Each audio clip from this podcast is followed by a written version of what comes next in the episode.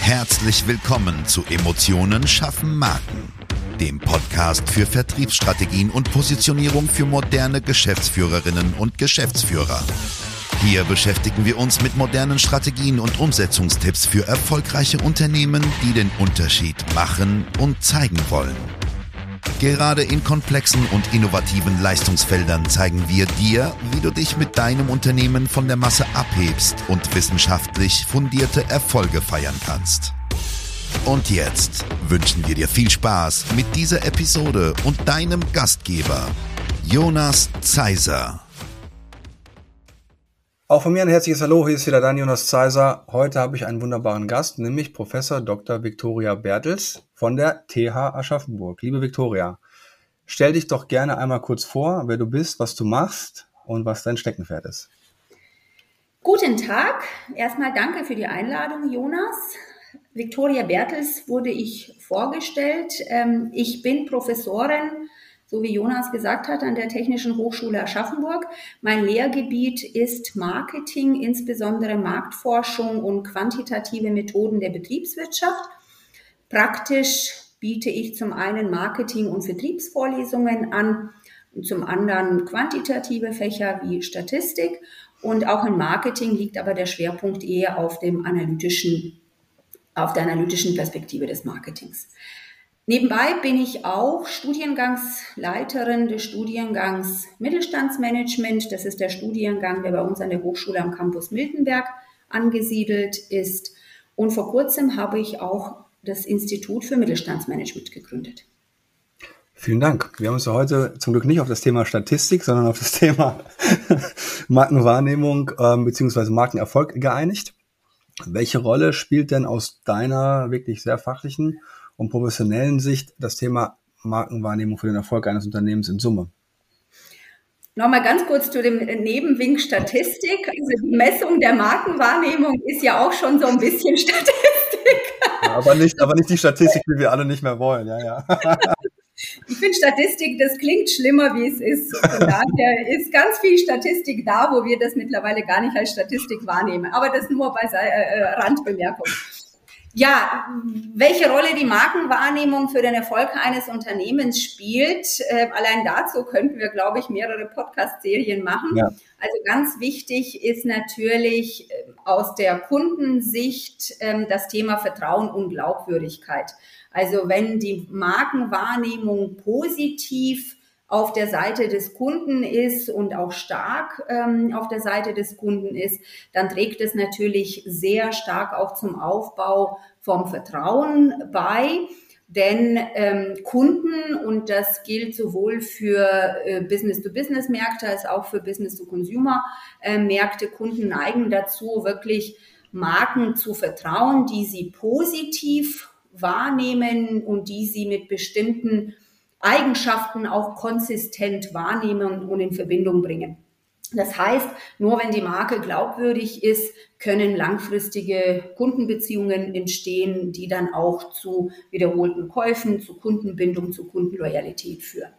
Und dadurch entsteht natürlich auch der zweite wichtige Faktor, warum der, äh, die Markenwahrnehmung so wichtig ist, ist natürlich Differenzierung zum Wettbewerb.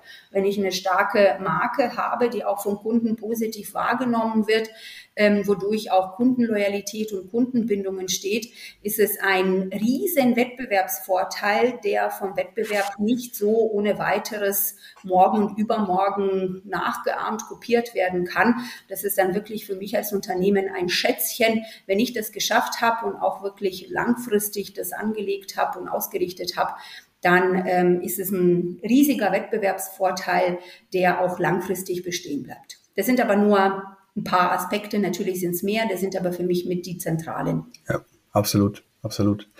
Wie kann man denn ähm, Markenerfolg messbar machen?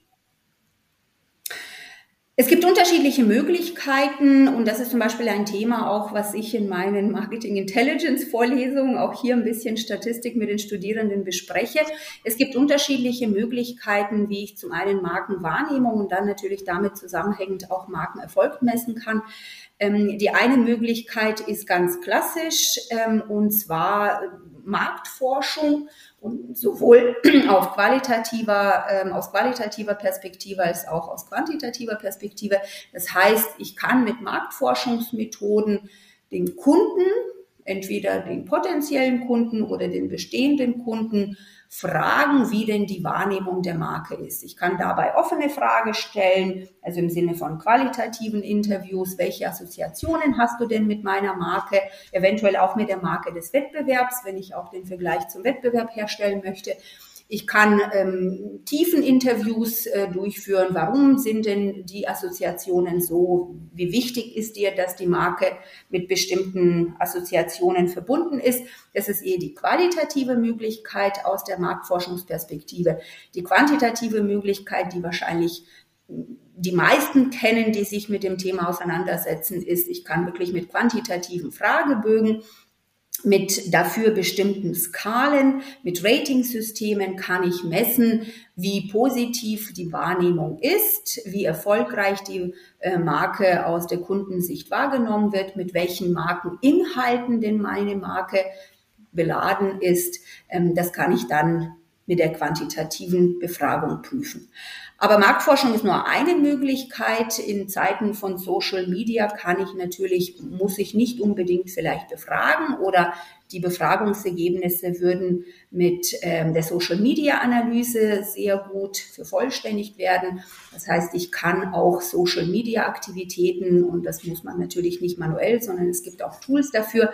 Man kann Social Media Aktivitäten analysieren um rauszubekommen, wie denn die öffentliche Wahrnehmung meiner Marke ist. Das heißt, ich kann Online-Diskussionen überwachen, ich kann Online-Foren überwachen, ich kann aber auch Bewertungen in LinkedIn, in Instagram und so weiter auswerten, Kommentare, um da einfach mittels Social Listening, so wie wir das nennen, ähm, kann dann zuhören, was denn alles über meine Marke ähm, erzählt und besprochen wird. Und dann kann ich natürlich ganz normal auch meine Verhaltenskaufdaten, die ich eventuell mit Google Analytics auf der Webseite messe, kann natürlich auch da ähm, auswerten, wie der Zusammenhang zu der Markenwahrnehmung ist. Das heißt, da sind so Verkaufsdaten, äh, Wiederholungsdaten, wie viele Kunden kaufen erneut zum zweiten, zum dritten, zum vierten Mal, wenn das jetzt zum Beispiel ähm, B2C-Markt äh, ist. Wie ist denn die Kundenbindungsrate? Das heißt, das sind auch alles Zahlen, die zwar indirekt, aber trotzdem natürlich ein Faktor sind, ähm, mit dem man die Markenwahrnehmung und somit auch den Markenerfolg messen kann. Hm, vielen Dank. Ähm Meistens, wenn ich ganz kurz reingreifen ja, kann, klar. meistens lohnt es sich tatsächlich, diese verschiedenen Methoden, das ist jetzt wirklich nur ein Ausschnitt davon zu kombinieren. Weil man möchte ja ein sehr umfassendes ja. Bild der Markenwahrnehmung, des Markenerfolges zu bekommen. Und da bringt es nicht nur in Social Media reinzugucken, genau. abgesehen davon, die Frage ist auch, ob die Zielgruppe in Social Media überhaupt vertreten ist, sondern meistens ist es die Kombination aus diesen Methoden, ähm, die dann zum Ziel führt. Genau, absolut. Wir haben ja ziemlich viele Hörer aus den Bereichen komplexer Dienstleistungen, also sprich IT, sprich Steuerkanzleien, Versicherer oder Unternehmen generell, die sich mit Versicherungsleistungen beschäftigen oder auch, ich sag mal, Unternehmen, die sich selber ein Blue Ocean gebaut haben und so weiter. Was gibt es denn für ein, oder aus deiner Sicht für eine, oder gibt es überhaupt eine pragmatische Empfehlung, wo du sagst, okay, jemand, der damit beginnt, der jetzt vielleicht nicht 1000 Mitarbeiter hat, sondern 30 bis 50 bis 100, so könntest du mal deinen Markt besser verstehen oder so könntest auch mal deine, die eigene Wahrnehmung vielleicht besser eruieren, als wenn du, du schon gesagt, es ist häufig eine Kombination, aber als wenn du einfach gar nichts tust. Gibt es da irgendwie eine Empfehlung von dir? Ja, und erfahrungsgemäß ist es wirklich das, was oft vergessen wird. Zumindest ähm, aus meinem, in meinem alten Leben ähm, war ich Marketingberaterin, also vor der Professur und habe tatsächlich solche Projekte auch begleitet. Dann gibt es noch Hoffnung für mich. Wer weiß, was noch kommt. Ja, und der, der, der häufigste Fehler oder ganz oft haben wir zum Teil auch ähm, wider Willen des Kunden damit angefangen, erstmal zu verstehen, was ist denn meine Zielgruppe? Genau, weil, weil, das, weil was du sagst, ähm, wenn viele der Zuhörer aus spezifischen Branchen kommen. Also ich biete kein Schokoriegel an, wo die Markenbekanntheit bei 99 Prozent liegen sollte und zwar am besten weltweit, ähm, jetzt mal überspitzt formuliert sondern ich genau diese komplexen Dienstleistungen, die richten sich an bestimmten Markt, die richten sich an eine bestimmte Zielgruppe. Und bevor man über irgendwelche Messungs- und Messmethoden, Messmöglichkeiten spricht, ist es ganz wichtig, erstmal für sich klar zu werden. Und es ist ganz oft der erste Schritt in die Richtung. Ähm, wer ist meine Zielgruppe und bei welcher Zielgruppe will ich denn diese Markenwahrnehmung messen? Das könnten zum einen, klar, es ist natürlich super, wenn bei allen Zielgruppen die Markenwahrnehmung oder das Markenimage, äh, was dann daraus resultiert, sehr konsistent ist. Aber vor allem aufgrund, du hast es angesprochen, das Thema eingeschränkte Ressourcen. Es sind vielleicht nicht unbedingt 20 Leute in der Abteilung äh, Markenwertmessung, auch das natürlich sehr überspitzt formuliert.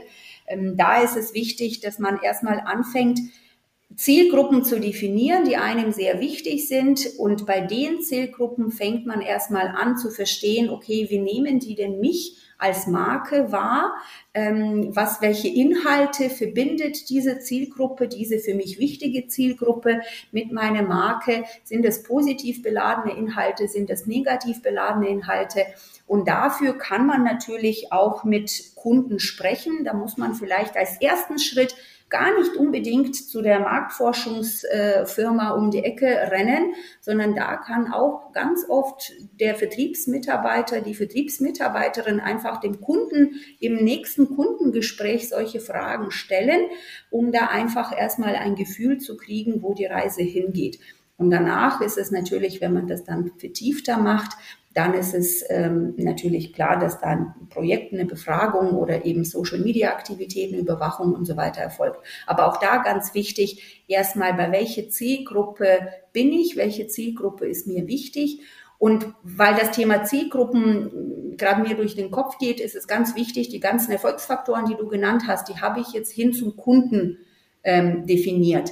Was natürlich ganz wichtig ist, wo Markenwahrnehmung auch eine ganz wichtige Rolle spielt, ist hin zum Mitarbeitenden, entweder zum Bestehenden, aber vor allem natürlich äh, zum Werdenden, zum Potenziellen. Da spielt natürlich eine Markenwahrnehmung auch eine ganz wichtige Rolle, denn auch wenn ich mich bewerbe, und da sprechen wir vom sogenannten Employer Branding, also wenn ich mich bewerbe, dann bewerbe ich mich meistens, wir sind alle Menschen, bei einer Marke, die mir glaubwürdig erscheint, ähm, wo ich vielleicht auch schon bei Produkten als Kunde bin und deswegen die Zielgruppe der Mitarbeitenden bestehend potenziell ist äh, mindestens genauso wichtig. Nur wie gesagt, ich komme ja eher aus dem Marketing, aus der Kundensicht. Deswegen kam ich zuerst mit den Kundenfaktoren. Ja, also wir sagen auch immer, es kann keine gute Kundenmarke geben ohne gute Arbeitgebermarke, weil kein, kein gefrusteter Mitarbeiter macht ein, ein tolles Gesicht zum Kunden. Also wir haben jetzt auch so eine Erfahrung gemacht mit jemandem, der uns das auch anvertraut hatte, dass es nicht möglich ist und dass auch seine Kunden mitbekommen, wie er dann vielleicht nicht so glücklich ist. Es ist, es ist einfach unmöglich, ja. Ähm, wenn du sagst Befragung, wenn du sagst Kundenzufriedenheit, welche Parameter kann man denn, auch wieder aus pragmatischer Sicht da draußen, also welche, welche Parameter kann ein Zuhörer relativ einfach setzen, die auch selbst relativ einfach bewerten kann? Gibt es da so zwei, drei, wo du das kannst du immer wiederkehrend machen, weil Zufriedenheit ist ja erstmal ein sehr subjektiver Begriff, ne? Deswegen allgemeingültige Parameter. Äh, Im Marketing ist ja sehr viel, es kommt drauf an und meistens kommt es auf den Kunden drauf an. Ähm, feste Parameter bei Kundenzufriedenheit oder auch bei Markenpositionierung, Markenwahrnehmung gibt's nicht. Klar, das wiederholen sich immer wieder welche. Das heißt, wenn wir jetzt tatsächlich von komplexen ähm, Dienstleistungen sprechen, die du angesprochen hast, dann sind es schon Parameter, wie zufrieden oder wie nimmst du, ähm, wie zufrieden bist du mit der Beratungsqualität, ähm, weil was das natürlich bei Dienstleistungen ein ganz wichtiger Punkt ist. Wie zufrieden bist du ähm, mit Erreichbarkeit deiner Ansprechpartner, deiner Ansprechpartnerin im Unternehmen? Das heißt, man kann da schon auch Faktoren nehmen, die mit dem Produkt oder mit der Dienstleistung zusammenhängen und da wirklich abstrakte ähm, ja, Kriterien, Indikatoren nehmen. Ähm, man kann natürlich auch, wenn dann neben der Beratung auch das Thema Online ähm, wichtig ist, wie wichtig ist dir oder wie zufrieden bist du mit den Online-Tools, die eventuell dann von den Unternehmen zur Verfügung gestellt werden. Aber es ist natürlich für jedes Unternehmen sehr wichtig, nicht nur dieses Abstrakte, ähm, rauszukriegen, sondern wenn am Schluss rauskommt, der Kunde ist mit, mit dem Vertrieb oder mit der Beratung, mit dem Kundendienst zufrieden oder nicht zufrieden, will ich natürlich tiefer gehen und sagen, warum denn oder was verbindet der Kunde mit der Beratung oder dem Kundendienst. Ich will da sehr konkret auf die konkrete Unternehmensebene gehen und daher sollte dieses Abstrakte aufhören. Und da hilft es tatsächlich erstmal beim Kunden oder auch beim Vertrieb einfach Assoziationen zu sammeln. Und so kommt man auf so einen Fragebogen, wenn du das gefragt hast, wie ich so eine Marken Positionierung, Markenwahrnehmung messe, indem ich erstmal wir sagen qualitativ, also ganz offen den Vertriebsmitarbeitenden oder den Kunden frage, was verbindest du mit meiner Marke? Und dann kommen automatisch vor allem so die ersten fünf äh, Adjektive oder je nachdem, was dann für Wortarten sind. Das sind die, die beim Kunden ziemlich weit ähm, oder ziemlich tief im Gehirn sind und sofort als erste Assoziation rauskommen. Da ist es gut, wenn man die mitnimmt und die dann quantifiziert, bei mehreren, bei vielen Kunden dann nochmal fragt. Aber das ist so der erste Weg. Womit assoziierst du meine Marke oder was fällt dir ein, wenn du als erstes den Namen XY hörst? Das ist so der, der erste Schritt nachdem die Zielgruppe definiert wurde, wie man dann in die Richtung, wie entsteht so ein Fragebogen zum Thema Markenwahrnehmung. Hm, genau, ja, sehr gut, vielen Dank. Es soll ja Unternehmen geben, die vielleicht negativ wahrgenommen werden. Es gibt vielleicht ein Unternehmen, was Züge hat in Deutschland, was vielleicht nicht so einen guten Ruf hat. Wie kann man mit einer negativen Markenwahrnehmung umgehen? Also wir wissen natürlich, wie die Berliner Verkehrsbetriebe, ich glaube, Berliner Verkehrsbetriebe waren es gemacht haben, ne, die sehr, sehr flapsig und frei Berliner Schnauze damit umgehen. Auch dieses Beispiel begegnet uns immer wieder. Aber, aber wie kann man es dann machen, wenn man eher die seriöse Klaviatur spielt? Was, was wäre da dein Vorschlag? Wie kann man das angehen? Was wären die Schritte aus deiner Sicht? Also das Thema negative Markenwahrnehmung ist tatsächlich ein Riesenthema, sobald wir in Social Media Welt unterwegs sind. Ja, da wird ja. das ähm, auch sehr unkontrollierbar. Deswegen, wenn diese, das, was ich angesprochen habe, Überwachen von Social Media Aktivitäten, ist schon wichtig, weil man einfach allein vom Zuhören, deswegen heißt die Methode auch Social Listening, ich höre zu, was die Social Media Welt zu meiner Marke, zu meinen Produkten sagt. Und spätestens, wenn, wenn das Unternehmen viel in Social Media vertreten ist. Und da ist ein bisschen auch die Gefahr, auch wenn man vielleicht als Unternehmen selber keine LinkedIn-Profile oder keine anderweitigen Social Media-Profile hat, im Netz wird trotzdem drüber gesprochen oder kann sein, dass im Netz drüber gesprochen wird. Das heißt, die Voraussetzung ist hier nicht, ich habe ein LinkedIn-Profil und deswegen höre ich zu, was gesagt wird. Ich beteilige mich nicht in Social Media und deswegen ist mir das Thema, brauche ich das gar nicht zu machen. Der Ansatz ist falsch, weil in sozialen Medien wird gesprochen, ob man es will oder nicht will. Und das ist das, was das Thema so unkontrollierbar macht. Und wie deswegen kommt automatisch, kann sein, dass es zu negativen Markenimage, negativer Markenwahrnehmung kommt. Und meiner Meinung nach ist es einfach wichtig, zum einen damit transparent ähm, umzugehen und einfach zuzugeben, wenn tatsächlich auch aus der Welt des Social Media, wenn es äh, Shitstorms und sonstiges dann auf einen ähm, rollen, dann ist es die beste Strategie, zu einfach, wenn transparent damit umzugehen, äh, auch keine negativen Bewertungen und so weiter löschen, sondern wirklich darauf reagieren, ehrlich reagieren, transparent reagieren, weil das ist das, was die Marke glaubwürdig und vielleicht auch ein Verbraucher aus der Verbraucher- oder Kundenperspektive sympathisch macht. Wir sind alle Menschen, wir machen alle Fehler und ähm, wenn wir aber mit den Fehlern glaubwürdig, transparent, ehrlich umgehen, dann äh, kann sein, dass diese negative ja, Seite oder die negative, die Zeit der negativen Markenwahrnehmung dann wieder ins Positive ähm, umgewandelt werden kann. Aber die falscheste Strategie in meinen Augen ist zu verstecken oder weil wir von Social Media gesprochen haben, anfangen, irgendwelche Kommentare zu löschen ähm, oder sonstiges, weil Internet vergisst nie. Und ähm, da muss man einfach sich darauf einlassen und transparent, ehrlich damit umgehen. Was sind aus deiner Sicht so die klassischen Fehler, die die KMUs machen, die zu negativer Markenwahrnehmung führen? Nicht auf Kundenfeedback zu reagieren.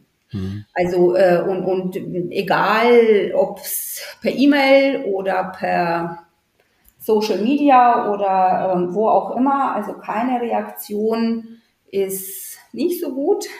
Ja. Auch eine langsame Reaktion in der schnelllebigen Welt ist nicht so gut.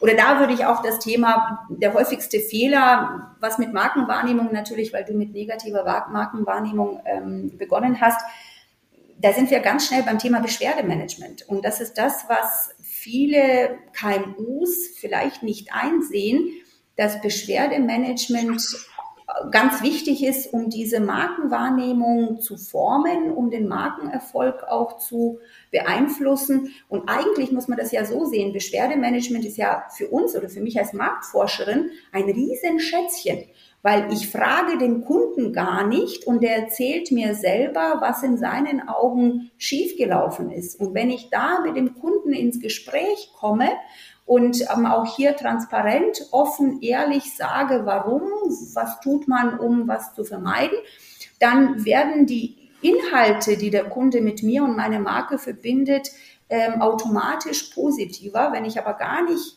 darauf reagiere und ähm, ja, Beschwerdemanagement sehr stiefmütterlich behandle, dann ist der Kunde natürlich dann noch negativer angestellt und dann kann sein, dass ich das, dass es irgendwann mal dann meine Kontrolle verlässt. Wenn wir Markenwahrnehmung auch in Relation zum Wettbewerb sehen, weil das ja am Ende das, was interessiert, ne, dass ich mehr verkaufe als der Nachbar wie kann man diesen, diesen Vergleich messen? Weil ich kann ja nicht den Kunden meines Wettbewerbers fragen. Was, was gibt es da für äh, Ansätze, die du empfiehlst?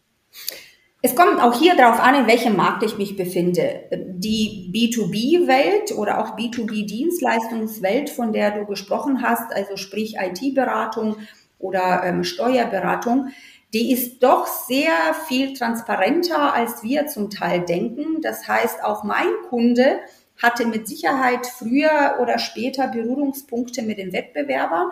Auch mein Kunde ähm, hat bestimmte Assoziationen zu den Marken der Wettbewerber. Und da kann ich ihm natürlich genau nach dem vorgehen, wie wir es gerade besprochen haben, mit Assoziationen und dann eventuell quantifizieren, kann ich meinen Kunden genauso gut nach äh, den Markeninhalten, nach den Assoziationen zu Wettbewerbsmarken fragen, weil wie gesagt, die Welt ist ja, die Marken sind äh, meistens bekannt und ähm, deswegen kann ich da auch die Assoziationen abfragen. Vielen Dank. Ja. Welche Herausforderungen können denn auftreten, wenn man jetzt selber so eine Markenmessung vornimmt? Was könnte da ein kritischer Faktor oder vielleicht auch ein Beurteilungsfehler sein? Da ist das Thema Subjektivität, finde ich, die zentrale Herausforderung. Und da, also zum einen ist natürlich die Markenwahrnehmung in unterschiedlichen, bei unterschiedlichen Kunden und bei unterschiedlichen Kundengruppen subjektiv. Ähm, die Marke ist nie objektiv. Der eine verbindet die einen Inhalte mit der Marke, der andere verbindet andere Inhalte. Also auf der Kundenebene ist es subjektiv. Aber das Problem ist auch in meinen Augen, das ist auch das, die Erfahrung, die ich aus den Beratungsprojekten mitgenommen habe, ist die subjektive Messung. Das heißt, wenn das Unternehmen selber oder auch Vertrieb selber oder Marketing selber die eigene Marke und die Markenwahrnehmung misst, dann ist es ganz oft so, dass da sich subjektive Inhalte und subjektive Punkte in die Gespräche, in den Fragebogen und auch in die, die Social-Media-Überwachung und so weiter ähm, da reinkommen und am Schluss kommen dann bei so einer Untersuchung natürlich die Inhalte, die man hören will. Und das ist nicht der Ansatz, der gewählt werden sollte. Ähm, deswegen ist es in vielen Fällen entweder sinnvoll, externe dann mitzunehmen, dass man einfach aus diesem Tunnelblick rausgeht und externe, die nicht mit Assoziationen, mit ja, Markeninhalten auch auf der Mitarbeiterebene beladen sind, die sind dann einfach wesentlich objektiver und können auch die Markenwahrnehmung, das Markenimage viel objektiver testen. Und zum anderen ist die zweite Herausforderung, das ist die Tatsache, dass Unternehmen ganz oft auf ganz unterschiedlichen Kontakt oder in unterschiedlichen Kontaktpunkten mit dem Kunden in der Kommunikation im Kontakt sind. Das heißt, wir haben Online-Auftritte der Unternehmen, wir haben Social Media, wir haben aber Kontaktpunkt über Vertrieb oder Kundenberatung. Und die Herausforderung ist natürlich, die Markenwahrnehmung ist die Summe der Gedanken und Ideen dieser Kontaktpunkte. Und da ist es wichtig, diese Kontaktpunkte zum Kunden, Touchpoints, wie wir die nennen, ja. tatsächlich zu identifizieren erstmal und dann wirklich keinen Kontaktpunkt vernachlässigen, wenn wir messen wollen, was eigentlich die Marke aus der Kundenperspektive, wie die Marke aus der Kundenperspektive wahrgenommen wird. Weil es kann sein, dass online das Unternehmen mit Inhalten ABC verbunden wird und die Markenwahrnehmung eine ist aber der eigene Vertrieb, der eigene Kundendienst ähm, andere Markenwahrnehmung mit sich zieht. Optimalfall ist natürlich, das Ziel ist konsistente Markenwahrnehmung, das heißt unabhängig ja, Touchpoints ähm, kommen gleiche Werte, gleiche Inhalte raus, äh, gleich positiv natürlich. Aber die Herausforderung ist tatsächlich, das so hinzukriegen, dass alle Kontakt alle Touchpoints mit dazugenommen werden und dann die weitere Herausforderung eben die Konsistenz der Markeninhalte über alle Touchpoints hinweg. Ja, Markenkonsistenz ist alles, so ist es. Du hast gesagt Werte, wie kann man denn die, die Markenwahrnehmung mit den Werten und der Identität des Unternehmens wirklich in Einklang bringen? Ich meine, das ist immer so leicht gesagt, ne? Also wir arbeiten sehr viel mit Analysen. Was würdest du denn empfehlen? Da würde ich auch zunächst erstmal hier anfangen mit der Frage, was sind denn unsere Werte? Also alleine schon hm. die Frage, dem Unternehmen selber, jetzt gar nicht dem Kunden, sondern wenn man selber die Mitarbeitenden fragt, ähm, was sind denn die Werte? Was ist denn die Unternehmenskultur? Wie würdest du das beschreiben? Allein schon die Frage ist, finde ich, nicht so einfach zu beantworten. Ja. Und da äh, kann sein, dass da auch Punkte rauskommen, die, die vielleicht auch nicht unbedingt äh, positiv sind. Ja. Ähm, das ist der erste Weg dahin. Also was sind die gelebten Werte? Und dann erstmal, ja, wo wollen wir da mit diesen Werten natürlich hin? Und, ähm, und erst dann geht man auch hin zum Kunden, weil das Problem ist mit dieser Unternehmenskultur, Unternehmenswerten intern und Marke nach außen, auch die müssen ja konsistent sein. Es bringt ja nichts, wenn bei mir intern ganz andere Werte, ganz andere ja, Inhalte mit meinem Unternehmen, mit meiner Marke verbunden sind, die nichts mit dem zu tun haben, was nach außen getragen werden soll. Also Beispiel Nachhaltigkeit. Ich komme äh, oder ich möchte, dass meine Marke als äh, nachhaltig, als ökologisch ähm, wahrgenommen wird von meinen Kunden, in welchem Bereich auch immer ich als Unternehmen unterwegs bin. Und ähm, intern aber fahren alle meine 50, 60, 70, 150, wie viele auch immer Mitarbeitenden, ähm, weiß ich nicht, wie viele Kilometer mit unglaublichen dicken Wegen, die unglaublich viel verbrauchen und die stehen auch bei mir alle im Fuhrpark auch als Unternehmen drin. Da passt was nicht. Deswegen, das Thema Glaubwürdigkeit hatten wir ja ganz am Anfang erwähnt das trägt natürlich auch zu Glaubwürdigkeit bei, wenn das, was innen, intern gelebt wird, mit dem übereinstimmt, was extern kommuniziert und gelebt ja. werden soll. Ja. Erwartung und das, was wirklich passiert, ne? So ist es, ja. Abschließende Frage. Du hast eine Menge junger Menschen vor dir, fast gefühlt jeden Tag. Was ist oder was lehrst du anders als vielleicht noch vor ein paar Jahren, wenn wir das Thema Social Media mal außen vor lassen, aber wirklich von den, von den Inhalten oder vielleicht auch von Einschätzungen, was auch immer es, was, was auch immer es da gibt. Was, was würdest du sagen, ist heute anders als vor ein paar Jahren? Also erstmal, es ist toll, junge Menschen um sich zu haben, muss ich sagen. Musst du jetzt ähm, sagen. Job, aber das ist wirklich toll. Also dafür werde ich nicht extra bezahlt oder so. Das ist tatsächlich meine ehrliche Meinung ähm, weil die ganz andere Sichtweise haben. Ja. Ähm, und das nutzen wir tatsächlich in der Lehre und, und du fragst, was ist anderes? Ich versuche jetzt viel mehr, ich bin erst seit sechs Jahren an der Hochschule Professorin, von daher, damit habe ich schon angefangen, aber wenn ich jetzt meine Lehre mit der Lehre vergleiche, die ich damals im Studium hatte, versuche ich jetzt viel mehr Unternehmen mit ins Studium mit reinzunehmen, damit auch Unternehmen von dieser Frische, von dieser Offenheit, von diesem ganz, ganz, ganz weit weg vom Tunnelblick auch profitieren. Für Studierende ist es super, weil die natürlich Praxisbezug haben und sehen, das, was ich ihnen nicht erzähle, erzähle ich nicht, weil ich bezahlt werde, sondern erzähle ich, weil die das tatsächlich im zukünftigen Job brauchen. Aber die Erfahrung, die ich gemacht habe, ist, ähm, wenn wir so Studierendenprojekte machen, wo Unternehmen selber Themen ähm, stellen und von Studierenden, Gruppen Studierenden diese Themen bearbeiten lassen. Die Studierenden, die denken, die sind nicht in dem Tunnelblick drin, die denken anders, die denken offen, denen kommen Lösungen in den Kopf, wo Unternehmen staunen und sagen, ja, ist nachvollziehbar, aber wäre ich selber nicht drauf ähm, gekommen.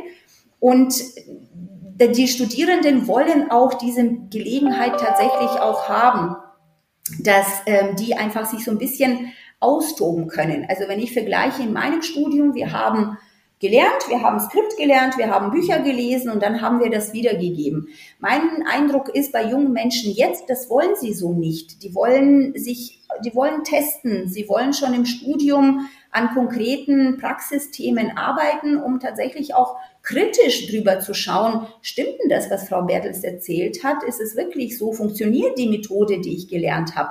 Also dieses Ausprobieren wollen ist das, was ich beobachte, zumindest in meinen Fächern.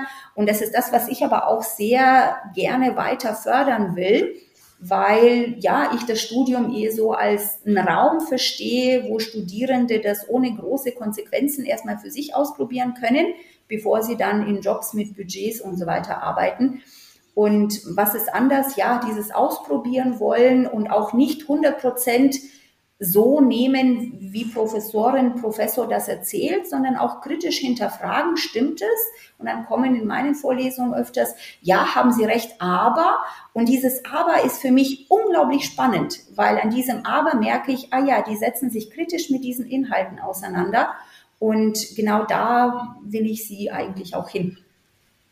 Ja, sehr gut. Also ist doch nicht alles so viel schlechter, ja, was man nicht. Ist alles, genau, auch dafür haben wir das Institut tatsächlich ins Leben gerufen, dieses Institut für Mittelstandsmanagement, weil wir uns als Plattform, Verbindungsplattform verstehen zwischen Studierenden und Unternehmen und diese möglichst früh wirklich auch zusammenbringen wollen, wo Studierende auch noch studieren und nicht erst, wenn sie im Vorstellungsgespräch ja. ähm, sitzen, weil ähm, ja da beide Seiten davon unglaublich viel mitnehmen und profitieren. Hast du noch einen oder eine abschließende Empfehlung für die Unternehmer da draußen, was das Thema Markenerfolg und Markenwahrnehmung auch gerade vielleicht in Bezug mit deiner Tätigkeit angeht?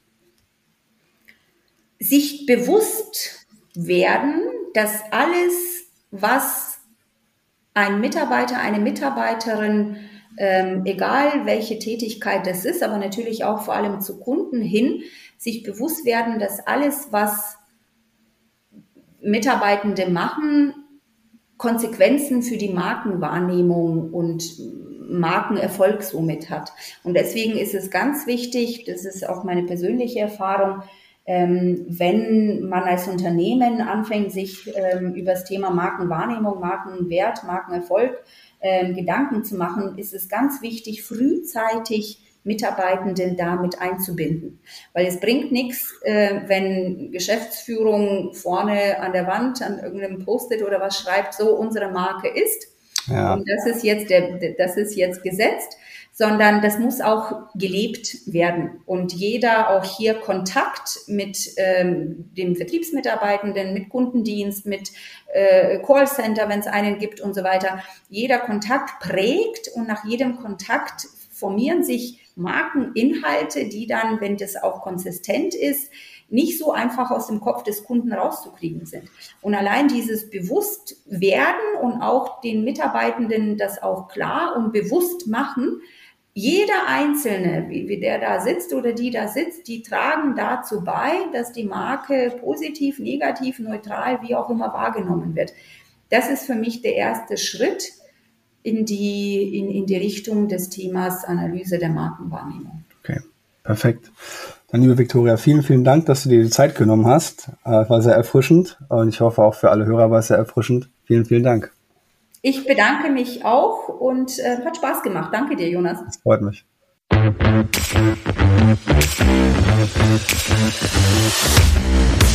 Schön, dass du diese Folge gehört hast und wir wünschen uns natürlich, dass du einige wichtige Impulse mitgenommen hast.